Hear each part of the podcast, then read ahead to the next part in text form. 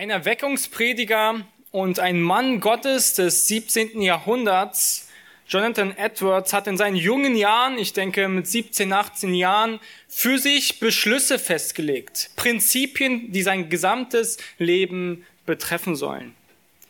Prioritäten, die sein Leben kennzeichnen sollten. Und auf dem ersten Prinzip bauen alle weiteren Prinzipien auf. Und ich will mit euch dieses erste Prinzip, dieses erste Beschluss seines Lebens mit euch lesen. Er sagt im ersten Beschluss, ich bin entschlossen, das zu tun, was am meisten zu Gottes Ehre, zu meinem eigenen Besten und zu meiner Freude dient. Dies will ich mein Leben lang tun, ohne Rücksicht auf meine Zeit, sei es jetzt oder unzählige Jahre von hier an. Ich bin entschlossen, das zu tun, was ich für meine Pflicht halte, was am besten ist und allgemein der Menschheit zum Vorteil dient. Ich bin entschlossen, dies zu tun, ganz gleich, was für Schwierigkeiten mir auch begegnen, seien es noch so viele und noch so große. Und alle weiteren Beschlüsse und Entschlüsse, die er für sich festgelegt haben, sie bauen genau darauf auf, also genau auch der, das zweite Prinzip. Er sagt, ich bin entschlossen, beständig danach zu streben, neue Erfindungen und Vorrichtungen ausfindig zu machen, um die oben erwähnte Dinge voranzutreiben. Und so geht das in allen weiteren Beschlüssen genauso fortweg. Seine Zeit, seine Kraft, alles, was er hat, seine Freuden, sein gesamtes Gemüt will er darauf einsetzen, um dieses eine Ziel, ja, die Ehre Gottes und seine eigene Freude und die Freude des Nächsten zu fördern. Nun, wir haben eine weitere Person, die wir uns anschauen wollen, das ist Paulus. Was hatte Paulus für Beschlüsse? Was hatte er für Prinzipien für sein Leben? Was war sein Lebensziel? Und hier ist eine äh, freie Übersetzung, eine Zusammenfassung aus dem, was er den Philippern schreibt. Er sagt, denn der Inhalt meines Lebens ist Christus und deshalb ist Sterben für mich ein Gewinn. Deshalb, solange ich noch hier auf der Erde lebe, werde ich die Arbeit tun, die Früchte trägt. Am liebsten würde ich das irdische Leben hinter mir lassen und bei Christus sein. Das wäre bei weitem das Beste. Doch ihr braucht mich noch. Und deshalb, davon bin ich überzeugt, ist es wichtiger, dass ich weiterhin hier auf der Erde bleibe. Darum bin ich auch sicher, dass ich nicht sterben werde, sondern euch allen erhalten bleibe, denn dann kann ich dazu beitragen, dass ihr im Glauben vorankommt, und dass euch durch den Glauben eine immer tiefere Freude erfüllt. Was hatte Jesus für ein Lebensziel? Er sagt in Markus 10, Vers 45, denn auch der Sohn des Menschen ist gekommen, um sich dienen zu lassen, nicht um sich dienen zu lassen, sondern um zu dienen und sein Leben zu geben als Lösegeld für viele. Und so will ich dich heute fragen und dich herausfordern, was ist dein höchstes Ziel in diesem Leben? Was macht dein Leben aus? Wenn dein Pastor oder dein Hauskreisleiter dich heute fragen würde, was würdest du darauf antworten? Wenn dein ungläubiger Freund oder Freundin aus der Schule Arbeit dich fragen würde, Mensch, was ist denn dein Ziel? Was sind deine größten Wünsche deines Lebens? Was würdest du antworten? Und was würdest du ehrlich zu dir sagen, was wirklich dein Ziel ist in deinem Leben? Was willst du erreichen? Ist es die Ehre Gottes? Ist es wirklich die Verherrlichung Gottes? Und ihr kennt dieses, diese Aussage, ich tue alles zur Ehre Gottes. Aber was heißt das ganz aktiv in deinem Leben? Wie sieht das aus? Ich möchte dich auch heute mit dieser Predigt, mit dem Text, den wir uns anschauen, herausfordern, dass du dich fragst, was dein höchstes Ziel in diesem Leben ist. Ich möchte dich heute dazu entfachen, ein Leben in brennender Leidenschaft für Gottes großen Plan zu leben. Und das wollen wir uns heute tun, indem wir Nehemiah Kapitel 1 gemeinsam mit anschauen. Lasst uns gemeinsam nach Möglichkeit aufstehen in Ehrfurcht vor dem inspirierten Wort Gottes und lasst uns Nehemiah Kapitel 1 gemeinsam lesen. Nehemiah Kapitel 1 ab Vers 1. Gottes Wort, es spricht, dies ist die Geschichte Nehemias des Sohnes Rachalias es geschah im Monat Kislev im 20. Jahr, dass ich in Susan in der Königsburg war. Da kam Hanani, einer meiner Brüder, mit etlichen Männern aus Juda und ich erkundigte mich bei ihm über die Juden, die Entkommenen, die nach der Gefangenschaft übrig geblieben sind, waren, und über Jerusalem. Und sie sprachen zu mir, die übrig gebliebenen, die nach der Gefangenschaft übrig geblieben sind, befinden sich dort in der Provinz in großem Unglück und in Schmach. Und die Mauern Jerusalems sind niedergerissen und ihre Tore mit Feuer verbrannt. Und es geschah, als ich diese Worte hörte, da setzte ich mich hin und weinte und trug Leid etliche Tage lang. Und ich fastete und betete vor dem Herrn, vor dem Gott des Himmels und sprach, Ach Herr, du Gott des Himmels, du großer und furchtgebietener Gott, der den Bund und die Gnade denen bewahrt, die ihn lieben und seine Gebote halten. Lass doch deine Ohren aufmerken und deine Augen offen sein, dass du auf das Gebet deines Knechtes hörst, dass ich nun vor dir bete, Tag und Nacht, für die Kinder Israels, deine Knechte, und mit dem ich die Sünde der Kinder Israels bekenne, die wir an dir begangen haben. Auch ich, und das Haus meines Vaters haben gesündigt. Wir haben sehr verwerflich gegen dich gehandelt, dass wir die Gebote, die Satzungen und Rechtsbestimmungen nicht befolgt haben, die du deinem Knecht Mose geboten hast. Gedenke doch an das Wort, das du deinem Knecht Mose gegeben hast, indem du sprachst, wenn ihr treulos handelt, so will ich euch unter die Völker zerstreuen. Kehrt ihr aber um und befolgt meine Gebote und tut sie, selbst wenn einig von euch bis, bis ans Ende der Himmel verstoßen wäre, so würde ich sie doch von dort sammeln und sie an den Ort bringen, den ich erwählt habe, damit mein Name dort wohnen soll. Sitte und dein Volk, das du erlöst hast durch deine große Kraft, durch deine mächtige Hand. Ach Herr, lass doch dein Ohr aufmerksam sein auf das Gebet deines Knechtes und auf das Gebet deiner Knechte, die das Verlangen haben, deinen Namen zu fürchten. Und lass es doch deinem Knecht heute gelingen und gib Barmherzigkeit vor diesem Mann. Ich war nämlich der Mundschenk des Königs. Lasst uns noch Gott anbeten. Herr, großer Gott, wir kommen zu dir und wir lesen diese Begebenheit aus Nehemiah. Wir lesen von diesem treuen Mann und wir wollen dich bitten, dass diese Begebenheit an uns nicht spurlos vorübergeht. Dass wir heute diese Emotionen, diese Gefühle, diese Reaktionen Nehemias nacherleben und für unser Leben mitnehmen, sehen, was für eine große Leidenschaft er hatte für das Volk Gottes, für deinen großen Plan. Mögest du an uns wirken und wir wollen dich verherrlichen. Amen. Amen. Ja, setzt euch gerne.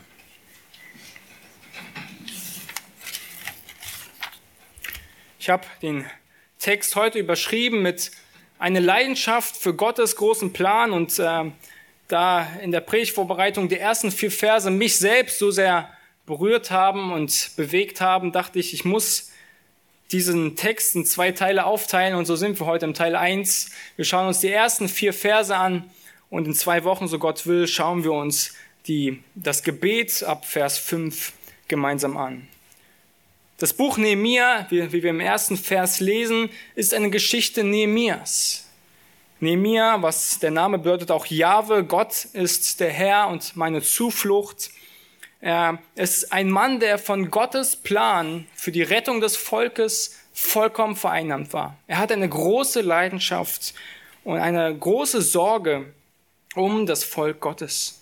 Ja, es ist eine Biografie, es ist ein Bericht dieses Mannes, wie er in seiner Leiterschaft dieses Volk, äh, sich um dieses Volk gesorgt hat, um dieses Volk geführt hat und wie er den Wiederaufbau des, der Mauern ähm, vorangeführt hat. Ja, er hat ein Wiederaufbauprojekt gestartet und dafür betet er insbesondere in Kapitel 1. Er hat eine große, große Sorge um dieses Volkes.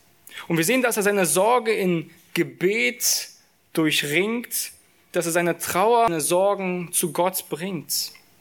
Nehemiah, er war ein Diener des Königs Artaxerxes. Er war ein gewisser Mundschenk der praktisch den Wein vorher probierte, bevor er dem König diesen Wein gab. Aber es war nicht nur einfach jemand, der, der hätte sterben können, wenn der Wein schlecht war. Nein, er war ein enger Berater, ein enger, man könnte sagen, ein persönlicher Referent dieses Königs. Und somit hat er auch eine besondere berufliche Stellung gehabt. Ihm ging es wirklich sehr gut. Als solcher wusste er aber auch von, von internen Plänen der Regierung und so hat er auch äh, erfahren, dass die persische Regierung Aktionen gegen Jerusalem ähm, voranführte und durch diese Aktionen dieser Regierung wurde der Wiederaufbau in Jerusalem, wo das Volk Gottes ist, gestoppt. Die Mauern konnten nicht fertiggestellt werden und das hatte sehr, sehr viele Folgen mit sich.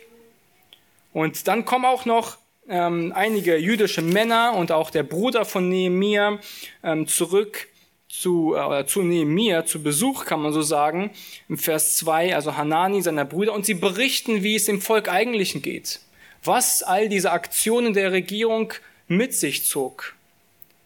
Nehemia, er war weder Priester, er war weder Prophet gewesen, er war kein Schriftgelehrter, noch Prediger oder Pastor, er war einfach nur ein Diener Gottes. Einfach nur ein Mensch, der eine Leidenschaft hatte für das Reich Gottes. Und er wird zum Diener und zum Leiter dieses Aufbauprojekts. Er führt das dann am Ende voran, das, was gerade in Schutt und Asche liegt. Durch Gottes Gnade wurde er Statthalter über Juda und er führt dieses Projekt voran. Das Volk, es wurde aus dieser Zerstreuung in Juda in drei Zügen nach Jerusalem geführt und äh, unter Nehemia sehen wir von der letzten Rückführung und von diesem Wiederaufbauprojekt in Jerusalem. Und durch Nehemia wurde auch dieser Wiederaufbau dieser Mauern, dieses langjährige Projekt endlich fertiggestellt. Ja, er flehte für sein Volk und er setzte sich für sein Volk ein. Und wie hat er es getan? Indem er gebetet hat. Das ist das allererste, was wir sehen. Und das ist so eindrücklich zu lesen, dass dieses Buch mit Gebet beginnt. So wie auch all unsere Projekte und unsere Anliegen im Gebet beginnen müssen, so begann auch Nehemia dieses Aufbauprojekt, seine Leidenschaft, seine Pläne mit dem Gebet zu Gott. Wir lesen im Vers 1, dass es geschah im Monat Kislev. Das ist ähm, der Monat November, Dezember und wo dann praktisch, wo er dann die Genehmigung hatte, um nach Jerusalem zu reisen, das war dann der Monat März und April. Das heißt, vier Monate harrte er im Gebet aus, immer wieder in Zeitperioden, in denen er ähm, ja, fastete, in, der, in dem er ringte, in dem er Gott vertraute. Und Gott erhörte wirklich dieses Gebet. Nehemiah, er hat einen wirklich großen, großen Plan für diese Stadt Gottes und für dieses Volk. Und was so eindrücklich ist, ist, dass Gott treue Männer gebrauchen wird, um sein Reich zu bauen. Er wird keinen Unheiligen benutzen. Er wird keinen Mann benutzen, der nicht zu Gott im Gebet ringt und ihm vollkommen hingegeben ist. Und er wird keinen Mann benutzen, der nicht auch das Herz für die Menschen hat. Und so sehen wir das allererste. Lasst uns in diesen Text mit einsteigen. Wenn ihr euer Wochenblatt vor sich habt, ähm, keine Sorge. Wir schauen uns heute nur den ersten Punkt an. Und der erste Punkt ist ein tiefes Interesse am Nächsten. Das ist das, was wir die ersten vier Verse sehen können. Nehemiah hat ein tiefes Interesse am Nächsten. Wisst ihr, ein jeder Weg, eine jede Leidenschaft, ein jeder Plan, er beginnt mit einem, mit einem persönlichen Interesse an diesem Plan. Mit dem Interesse, insbesondere wenn es um das Reich Gottes geht, um den großen Plan Gottes, und zwar die Errettung jedes Menschen. Und es beginnt da, wo du heute stehst. Es beginnt bei dir, wo du persönlich die Wiedergeburt erfahren hast, wo du bereits ein Leben mit Gott führst, wo du treu bist und wo du dich vollkommen dem Geist hingibst, im Geist wandelst und Gottes Willen tun möchtest. Unsere Gesinnung immer weiter an Gottes Pläne, an Gottes Gedanken auszurichten, da begann auch Nehemiah. Er war ein Mann, der vollkommen Gott hingegeben war. Und das sehen wir durchweg in diesem Brief, aber auch in diesem ersten Kapitel, wie er die Pläne Gottes, die Gedanken Gottes und die Verheißungen Gottes für sein Volk und dieses Leben wünschte.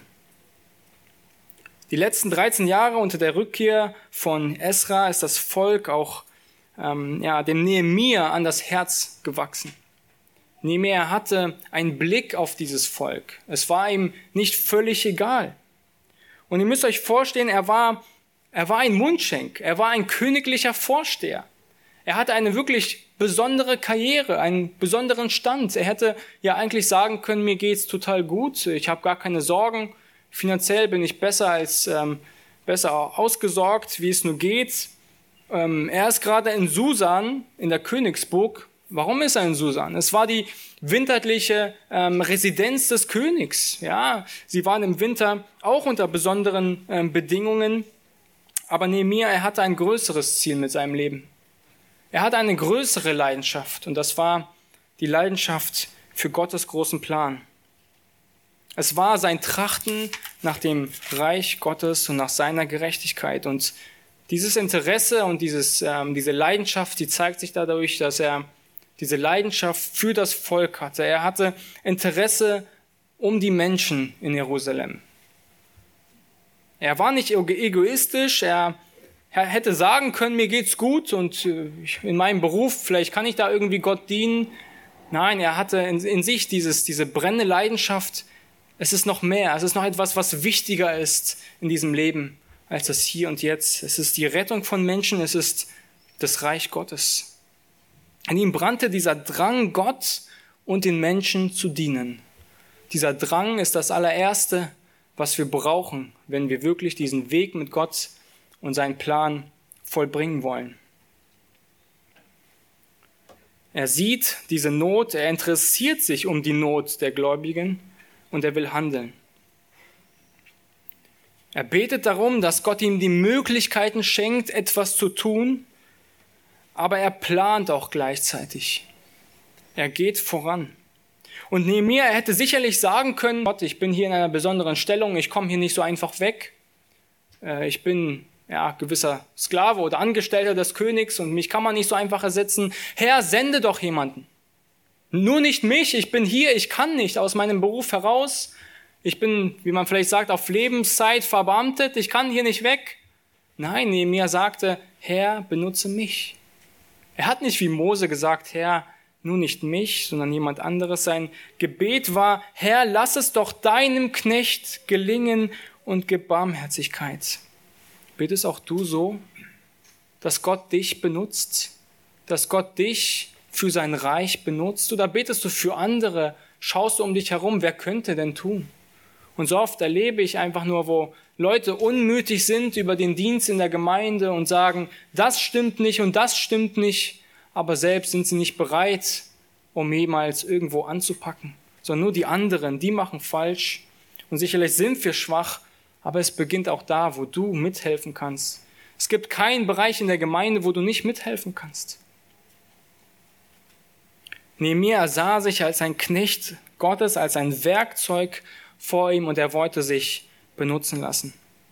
Er, er ruhte sich nicht von seiner tollen Arbeit aus, sondern er spürte in sich diesen Drang, ich muss Gott und seinem Volk dienen. Und da fängt es an, dieser tiefe Wunsch nach Gottes Plan. Die Zeit auszukaufen, um seinem Reich zu dienen. Vers 1 sehen wir, dass er im Königspalast Susan war, in seiner, dieser königlichen Residenz des Königs, die er im Winter bewohnte. Es war in gewisser Weise angenehmer gewesen, deshalb sind sie dort hingefahren. Und wieso war Nehemiah nicht in Jerusalem? Wieso ist er nicht direkt nach Jerusalem gegangen? Nun, er war eben dieser Angestellter des Königs und konnte nicht einfach so weg. Darum betet er auch darum um Gnade, wenn er dann mit dem König spricht. Das ist das eines der Hauptaspekte, die wir in diesem ersten Kapitel sehen. Er bittet um Gnade, dass Gott ihm schickt, dass Gott ihm die Möglichkeiten gibt, sich um, beim König zu verantworten und darum zu bitten, nach Jerusalem zu ziehen. Er brauchte die Erlaubnis, um zu reisen. Er hatte aber in all diesen Dingen, auch wenn er die Möglichkeit nicht hatte, voranzugehen, er hatte die Möglichkeit, um sich zu erkundigen nach dem, nach dem Zustand des Volkes und der Stadt. Und so erkundigt er sich und es kommen sein Bruder Nehemiah, äh, Hanani in Vers 2 zusammen mit anderen jüdischen Gefährten und sie berichten nun von dieser Stellung, von diesem Zustand des Volkes. Es ist so, als wenn du auf dem Weg in der Bahn oder im Flugzeug einen Christen triffst und ihn fragst, Mensch, wie geht's in deiner Gemeinde? Wie geht's den Gläubigen? Wie geht es euch? Und er erkundigt sich und Vers 3 lesen wir, und sie sprachen zu mir, die übrig gebliebenen, die nach der Gefangenschaft übrig geblieben sind, befinden sich dort in der Provinz in großem Unglück und in Schmach, und die Mauern Jerusalems sind niedergerissen und ihre Tore mit Feuer verbrannt. Die Mauer sind niedergerissen, sie sind in großem Unglück und in Schmach. Und weiterführend sehen wir auch im Buch Esra, wie es dem Volk eigentlich ging, also was da damit alles einherging. Es waren viele verschiedene Aspekte. Es war die soziale Lage des Volkes, das in Bedrängnis lag aufgrund der ständigen Unterdrückung durch fremde Nachbarn. Es war die wirtschaftliche Lage des Volkes, das aufgrund der hohen Steuerlast ähm, äh, sie unterdrückten. Das sehen wir in Esra 5. Aber es war auch der geistliche Zustand, der marode war. Sie haben die Gebote des Herrn verlassen. Sie lebten in Unreinheit. Sie haben das Wort Gottes vernachlässigt. Sie haben die Anbetung Gottes vernachlässigt. Und das ist auch das eigentliche Problem des Volkes, dass sie den Bund mit Gott gebrochen haben. Sehr interessant hier zu sehen, dass Nehemiah erst getroffen im Vers 3 von dieser Nachricht, dass es, dem, dass es der Stadt vollkommen schlecht geht, dass die Stadt in Trümmern steht. Aber dafür, wofür Nehemiah betet, ist nicht einfach, dass die Mauern wiederhergestellt sind, sondern er betet in seinem Gebet ab Vers 5, dass Gott sie geistlich wiederherstellt, dass Gott sie geistlich segnet und ihnen Buße schenkt. Das ist das eigentliche Problem dieses Volkes. Und dahinter steckt natürlich auch noch der große Plan Gottes, dass aus diesem Volk Jesus entstammen soll, dass aus diesem Volk der verheißene Messias kommen soll und wirklich alle Menschen von Sünde befreien kann. Es kommen diese Männer zu Nehemiah und sie bringen ihm ein Spiegelbild, sie bringen ihm ein Foto dieses, dieses Volkes. Ja, sie machen in gewisser Weise so eine, eine Übernahme, eine Übergabe des Patienten, wie es ihm gerade geht. Und ich will auch dich ermutigen, Interesse an dem Nächsten zu zeigen. Dich zu fragen, wie es ihm geht und wirklich zu fragen, damit du Bescheid weißt, damit du weißt, wo du unterstützen kannst. Wo sind die Nöte der Geschwister in der Gemeinde? Wo haben sie Herausforderung?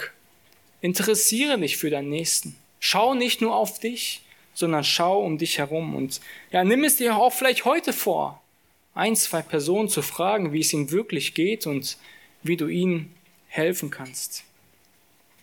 Nehemiah, er schaut nicht nur auf sich selbst, sondern er schaut um sich herum. Er zeigt Interesse an dem Nächsten. Und er, ihm ist die gesamte Gemeinde wichtig. Er könnte vielleicht sagen, ja, ich kenne da ein, zwei Personen, den Gläubigen da in Jerusalem. Wie geht's denn denen? Sondern er fragt, wie geht's der gesamten Gemeinde? Wie ist der Zustand dieses Volkes?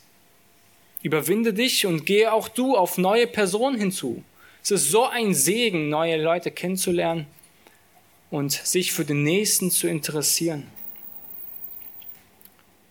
Frage, wie du beten kannst, nimm dir wirklich vor, auf den Nächsten zu schauen. Nun, das allererste, was wir hier sehen mit Nehemiah im Spiegelstrich A, wir sehen hier, mir ist die Realität bewusst. Nehemiah ist die Realität bewusst. Das sehen wir im Vers 4. Und er sagt, und es geschah, als ich diese Worte hörte, da setzte ich mich hin und weinte und trug Leid etliche Tage lang und ich fastete und betete vor dem Herrn, Gott des Himmels. Ihm ist die Realität bewusst. Nehemiah, er interessierte sich für Gottes großen Plan. Er hatte klare Prinzipien, wofür er lebt und wofür er sein Leben benutzen möchte. Und er schaut auf die Welt mit Gottes Augen. Er schaut nicht mit seinen menschlichen Augen, wo er sagt, ja, ähm, ja die, dieser Zustand dieser Stadt ist äh, marode, die Mauern haben da ein Luxusproblem, ja, die Tore sind jetzt gerade nicht aus dem Edelstahl, was man sich wünscht, sondern er interessiert sich wirklich an der Rettung der Menschen, an dem geistlichen Zustand der Menschen.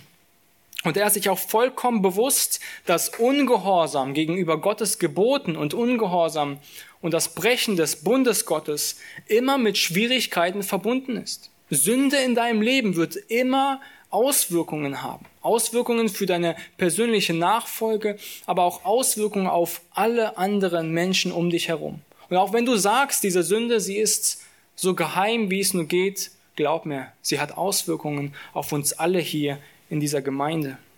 Durch deine Effektivität in deinem Zeugnis, in, deinem, in deiner Effektivität deines Gebets für uns, dass deine Probleme, sie werden immer zu unserem Problem werden. Es wird kein Segen auch über uns sein.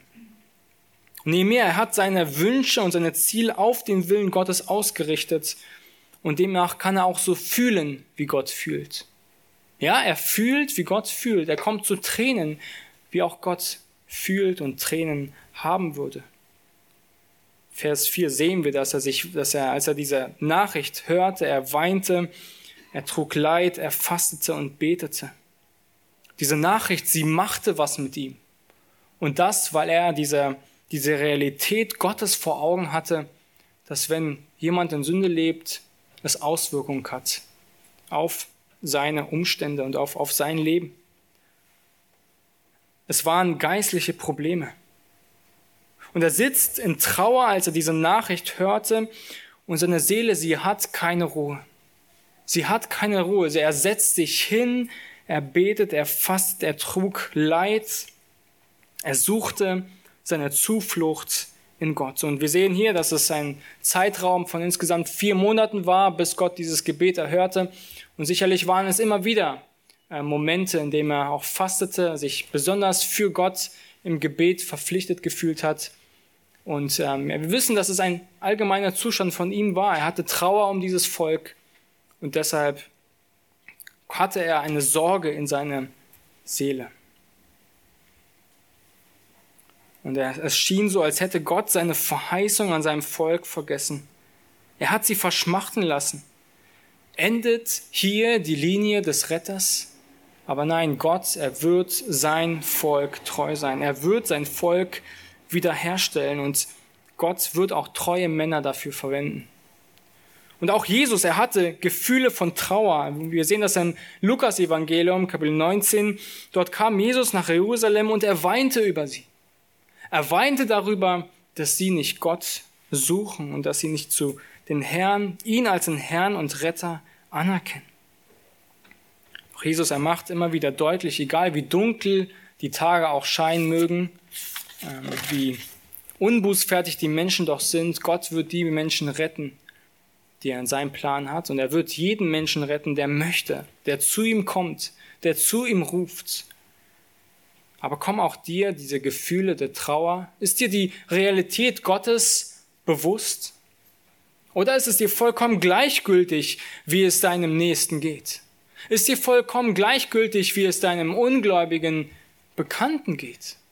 Dann fehlt dir Gottes Realität vor Augen.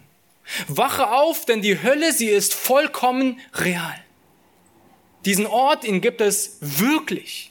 Und wir sprechen nicht nur darüber, weil Gott uns irgendwie warnen wollte, sondern weil es diese Realität wirklich gibt und Menschen, die heute sterben, ohne den Herrn Jesus Christus, sie landen genau dort.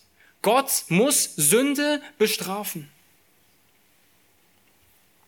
Wenn dir das heute nicht bewusst ist, dann hast du die Realität vergessen dann hast du Gottes Realität nicht mehr vor Augen, sondern die menschliche Realität. Dann, wenn dir keine Emotionen kommen, wenn du an deine Nächsten denkst, die nicht im Glauben sind, dann fehlt dir die klare Sicht, die auch Gott hatte, die Jesus hatte. Sie sind geistlich tot und sie erwartet der gerechte Zorn Gottes. Jeder Mensch wird vor dem Gericht Gottes erscheinen und kein einziger wird bestehen. Kein einziger. Und vielleicht bist du heute hier, der sagen kann, ich werde bestehen, aber dann ist das wegen dem Kreuz Jesu Christi. Weil er dich gefunden hat. Weil du ihn gefunden hast, weil du Buße getan hast. Weil du dich umgekehrt hast. Gottes Gnadenangebot ist auch heute noch da, Buße zu tun und zu glauben, zu ihm zu kommen. Wisst ihr, ich habe selten so viele Tränen verloren bei einer Predigtvorbereitung als bei dieser. Gott lehrte mich diese Emotionen, die Nehemiah hier hatte. Weil jedes Mal, wenn ich dran dachte, dass Nehemiah hier betet, als er hörte vom Zustand des Volkes, dachte ich an meine Eltern, die den Herrn nicht kennen und den Herrn nicht suchen wollen. Die, wenn sie heute sterben, nicht beim Herrn sein werden. Und ich hoffe, auch ihr habt diesen tiefen Wunsch danach, dass eure gläubigen, ungläubigen Bekannten zum Herrn kommen. Und dass dieses Leben so schnell zu Ende gehen kann. Und vielleicht sind das noch zehn Jahre. Ja, aber vielleicht ist das, sind das vielleicht noch zehn Tage. Der Herr kann uns heute zu sich rufen, kann uns, kann heute deinen Tag bestimmen. Und die Frage ist, wo endest du heute, wenn du heute stirbst? Eines, jedes gemeinsame Lächeln und Freude, wird sich in Weinen verwandeln, in Schreien, in Schreien nach Befreiung von diesem Pein, von der Strafe Gottes und es wird keine Befreiung geben. Gott, er bietet dir heute das Angebot an, heute zu ihm zu kommen. Wer klopft, dem wird aufgetan. Gott, er wird dich retten, wenn du zu ihm kommst. Wo du Sorgen hast in deiner Seele, wo du sagst, äh, ich finde keine Ruhe, ich versuche die Gebote Gottes zu halten, ich versuche ein guter Mensch zu sein, aber ich kann es nicht. Ja, du kannst es nicht. Nur Gott kann dich gerecht sprechen durch seine Gnade. Nur Jesus kann wirklich sie erretten und aus dem ja, zu neuen Menschen machen. Wirf dich flehend vor den Thron Gottes und bete für deine Nächsten. Solange noch Zeit, solange es noch einen heute gibt, bete für sie. Es gibt einen Tag, wo es zu spät ist. Und ich, ich stehe hier als ein sterbender und sündiger Mensch, der diese Gnade erfahren hat, nicht als einer, der irgendwie ja, als Pharisäer aufgewachsen ist, sondern als ebenso ein Mensch, der von Gott begnadigt wurde und der zu sündigen Menschen heute spricht, zu dir, zu jedem Einzelnen von uns hier heute. Gott, er möchte auch dir Gnade schenken. Und vielleicht hast du sie heute erfahren, dann trag sie weiter. Und vielleicht hast du sie heute noch nicht erfahren dann will ich dich warnen. Es ist schrecklich, in die Hände des lebendigen Gottes zu fallen. Gott, er ist Richter und er ist Retter zugleich. Fliehe wirklich zu ihm. Mein tiefer Wunsch ist auch, dass du immer mehr diese Leidenschaft vor Augen hast, Menschen zu retten. Sei dir die Realität vor Augen. Sei dir bewusst, dass geistliche Lauheit immer zu keinem Segen führen wird. Dass es kein schönes Leben mit Gott sein wird. Der Satan, er liebt es, wenn wir uns nicht mehr an der Gemeinschaft mit Gott erfreuen. Er liebt es, wo wir nicht mehr beten. Er liebt es, wo wir ja, die Realität Gottes vor Augen verlieren und auf unsere Luxusprobleme dieses Lebens schauen.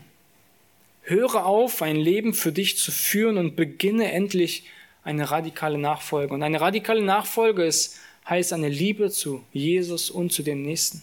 Hör auf mit christlichen Larifari. Solange du noch hier lebst, fang an, ein Leben für Gott zu führen. Und wir können all unseren Sorgen zu Gott fliehen. Das sehen wir auch im Vers 4, das ist der zweite Punkt. Ich, ich suche Zuflucht im Gebet zu Gott. Das hat Nehemiah getan. Wir sehen hier, dass er betete, er fastete. Und, und stell dir vor, Gott kommt zu dir und fragt dich, nicht als wäre das möglich, aber ich will dich herausfordern. Wenn Gott heute zu dir kommt und dich fragt, wieso sollte ich dich noch am Leben lassen?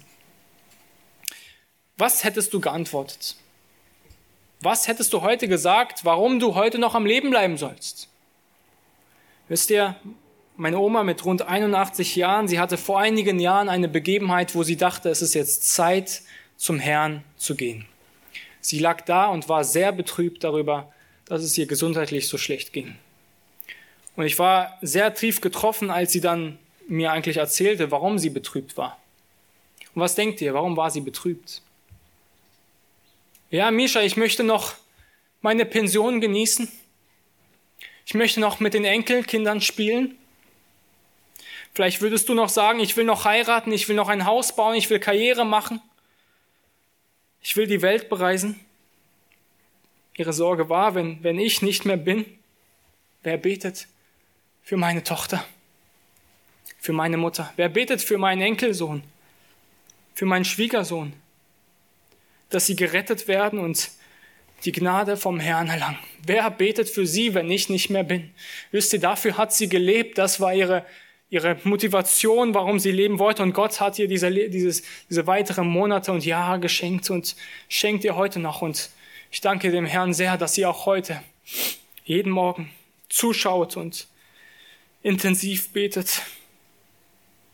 Betete für mich und meine Schwester. Der Herr schenkte mir Buße, er schenkte mir Glauben. Lieben Geschwister, wofür betet ihr? Wofür lebt ihr heute? Wache auf. Wofür betest du heute? Das Gebet für deinen Nächsten ist es nicht umsonst. Gott, er wird wirklich Menschen retten. Wo du treu bist, da wird er Menschen wirklich auch Treue schenken. Und Gott, er wird Menschen benutzen, um sein Reich zu verkündigen. Er wird Menschen zur Buße führen. Wache auf und sei ein Teil dieses großen Planes Gottes. Gott, wisst ihr, er rettet Menschen durch Menschen. Er rettet Menschen durch sein Wort, die, sein, die Menschen, die, die sein Wort weitertragen. Und er kann es auch heute durch dich tun. Lass dich benutzen. Hör endlich auf, dieses Leben zu führen, was keine Ewigkeitsrelevanz hat. Und es kann ganz unterschiedlich heute aussehen, wie du heute wirken kannst. Aber ich denke ganz sicher, dass du weißt, was ich meine. Was es bedeutet, für das Hier und Jetzt zu leben, für den Genuss dieser Welt zu leben oder für das Reich Gottes zu leben. Nimm deine Kräfte, nimm deine Emotionen, deine Ressourcen, investiere sie für deine Nächsten, für sie zu beten und im Dienst für sie. Nehemiah, er war getroffen von dieser Nachricht, von, von diesen zerstreuten Juden und um ihre gravierenden Probleme mit, den, mit der Nachfolge am Herrn. Es war ein Anbetungsproblem, es war ein Problem der Buße, das ihnen fehlte, es war auch ein Problem der Reinheit und Heiligung. Nehemiah, er hatte das tiefe Verlangen für den Plan Gottes und er flüchtet ins Gebet. Er flüchtet zu Gott, weil er da Antwort finden kann. Und das ist das Einzige, was wir tun können. Wir können gerne über unsere Probleme schwelgen, über unsere Sorgen. Und sie werden dunkler und dunkler, sie werden größer und größer und die Probleme, sie überkommen uns auf einmal. Aber wenn du diese Probleme nimmst und zu Gott bringst, sie ihm vor ihn legst, dann wirst du Mut und Hilfe erhalten. Vielleicht nicht sofort, aber Gott wird dir helfen. Und vielleicht hast du heute irgendwelche Schwierigkeiten, irgendwelche Probleme, die du hast und nicht weiter weißt. Und wir haben sehr oft ganz viele Lösungsmöglichkeiten. Ja, ich habe einen Unfall, ich kann, ich weiß, ich, ich muss da gleich anrufen, hier muss ich anrufen. Da kommt gleich eine ganze Kette von Dingen, die ich tun kann. Flüchte ins Gebet. Wenn du Probleme hast, bring sie vor dem Allmächtigen. Nur er kann dir wirklich helfen. Ruf ihn an und suche Gott. Er wird dir Antwort geben. Und manchmal ist es eine Zeit, wo du sehr lange in dieser Zeit ja, verwenden musst, wo du lange beten musst, bis Gott erhört. Aber Gott erhört Gebet. Nehemias Weisheit, Nehemias Pläne, sie begangen mit der Vorarbeit im Gebet. Es war sicherlich noch dieser göttliche Mut, der ihm fehlte. Ja, warum, wir können uns fragen, warum geht er nicht sofort zum König? Warum fragt er ihn nicht sofort? Ihm fehlte sicherlich der Mut. Und er findet einen Ausweg für seinen Kummer, für seine Trauer, für seine Sorge. Sein Ausweg, es war nicht melodische Musik, es war nicht irgendein äh, entspannender Film, es war keine Tablette, kein Getränk, kein Geld, keine Ablenkung. Es war das Gebet. Es war die Zeit mit Gott im Gespräch. Suche Gemeinschaft und Ruhe in Gott. Und vielleicht stellst auch du dir heute die Frage, wie du, ob du große Dinge vor Gott bringen kannst oder auch kleine. Nur große Pläne oder auch kleine Pläne, kleine Dinge und Belänge, äh, Dinge des alltäglichen ähm, Geschäfts. Wisst ihr, es gibt keine großen und kleinen Dinge. Alle Dinge, die wir vor Gott bringen, sie sind unglaublich klein, weil wir kleine Menschen sind. Wir können alles vor Gott bringen. Bring alles vor Gott. Beginne den Tag mit Gebet, führe ihn fort mit Gebet und beende ihn mit Gebet. Ich nehme mal wieder die Momente, sei es, ob, ob du gerade in der Pause bist auf Arbeit, ob du auf dem Weg bist in der S-Bahn, ob du zu Hause bist, im Bett liegst. Das ist immer wieder dieses Gespräch mit Gott, diese Gemeinschaft mit ihm. Wir sind kleine Geschöpfe zu einem, vor einem groß allmächtigen Gott. Und sei dir bewusst, für wen du heute lebst, zu wem du heute betest. Suche immer wieder das Wohl deines Nächsten, weil es ist das, was das Leben heute ausmacht. In all unseren Dingen wollen wir in unserer Liebe zu Gott und den Nächsten wachsen. Wir wollen ihn immer mehr und mehr Ehre geben und wir arbeiten immer mehr daran. Wir nehmen einen Plan uns vor, Gottes großen Plan ähm, zu vollbringen und ihn auszuleben, indem wir sein Wort verkündigen, indem wir tiefe Gemeinschaft mit ihm suchen und dem Nächsten versuchen zu dienen.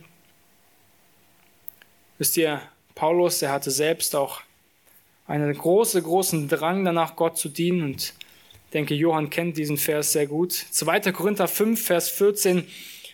Denn die Liebe des Christus drängt uns, da wir von diesem überzeugt sind, wenn einer für alle gestorben sind, so sind alle gestorben. Und er ist deshalb für alle gestorben, damit die, welche leben, nicht mehr für sich selbst leben, sondern für den, der für sie gestorben und auferstanden ist.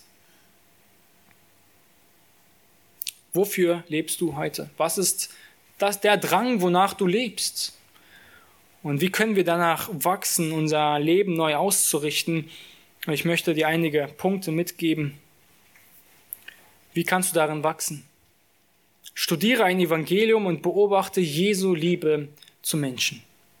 Beobachte, wie er mit Menschen umgegangen ist, mit welchen Menschen, zu welchen Zeiten, wie er mit den Menschen umgegangen ist, wie er mit den Menschen gesprochen hat, was er zu den Menschen gesprochen hat. Schau auf Christus, schau in sein Wort und schau in Christus. Das Wort ist bezeugt von Christus. Schau dir an, welche Emotionen er hatte, zu was er Emotionen hatte. Schau an, wie er gebetet hat für die Menschen. Zweiteren, studiere den ersten Thessalonicher Brief.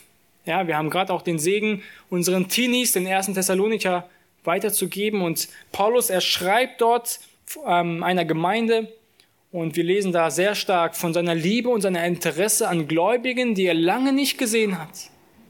Und er beschreibt, wie sehr er für sie betet und wie sehr er sich um sie interessiert. Studiere den ersten Thessalonicher Brief. Des Weiteren, beginne für deinen Nächsten zu beten. Beginne ganz aktiv dafür. Ja. Vielleicht heißt es für dich, eine Gebetsliste zu erstellen, Erinnerungen, eine App runterzuladen. Es gibt so viele Möglichkeiten und beginne damit. Und wie kann ich für jemanden beten, den ich nicht mag oder den ich gar nicht kenne? Und äh, ich kann dir eine Sache sagen, bete für sie. Beginne für sie zu beten und Gott wird dir das Interesse geben. Ja. Du wirst das Interesse selbst auf einmal entwickeln, weil du so viele Sachen nicht weißt und wissen musst, damit du besser beten kannst. Bete auch für Menschen, die du nicht magst, die du irgendwie mal einen Streit hattest oder irgendwie eine Abneigung hast. Du wirst anfangen, sie zu lieben, weil du kannst vor Gott nicht über sie schlecht sprechen. Geistlichen Sieg erringen wir im Gebet.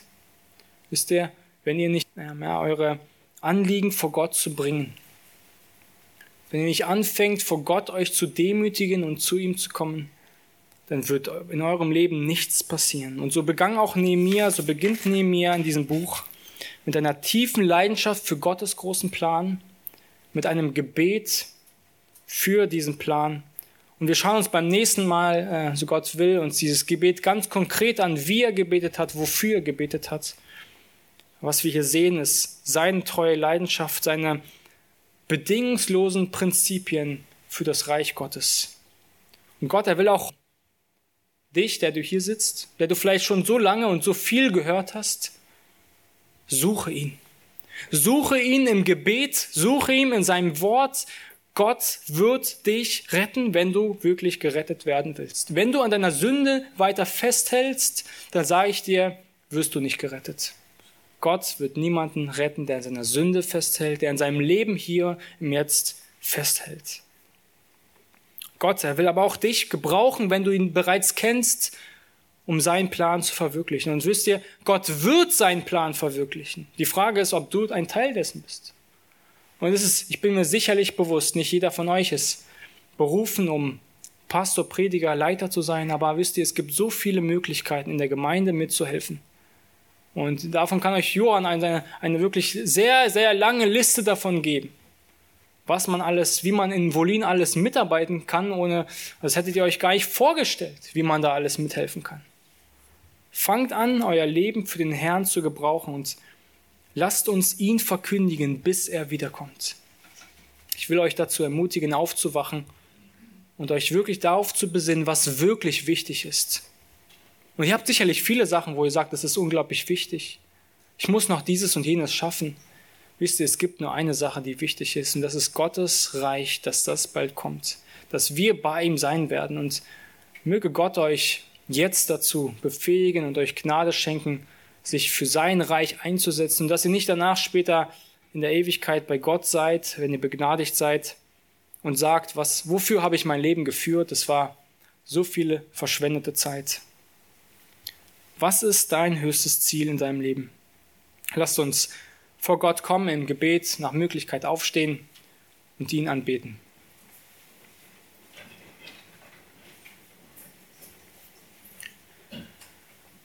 Großer Gott, du bist im Himmel großer und allmächtiger, vor dir treten wir. Herr Jesus, als du von dieser Welt gegangen bist, hast du uns befohlen, Jünger zu machen. Du hast befohlen, dass wir lehren sollen, was du befohlen hast. Und dieser Befehl, er geht an alle von uns, jede Einzelnen, die du bereits durch deine Gnade gerettet hast, die, die dich gesucht haben, die Gerechtigkeit bei dir gefunden haben, die vor deinem Thron Gnade gesucht haben. Und alle, die wir dich kennen, überall, wo wir sind und mit all unseren Gaben, die wir haben, lass uns das wirklich tun. Herr, wir sehnen uns danach, dass dein Reich kommt und dass du bald wiederkommst, um diese Welt endgültig zu richten, dass wir bei dir sind. Darauf leben wir hin.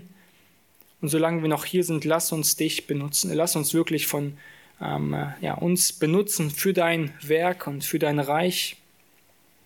Wir sehnen uns danach, dass du Menschen rettest und zum Evangelium ähm, führst, dass du sie zum Glauben bringst.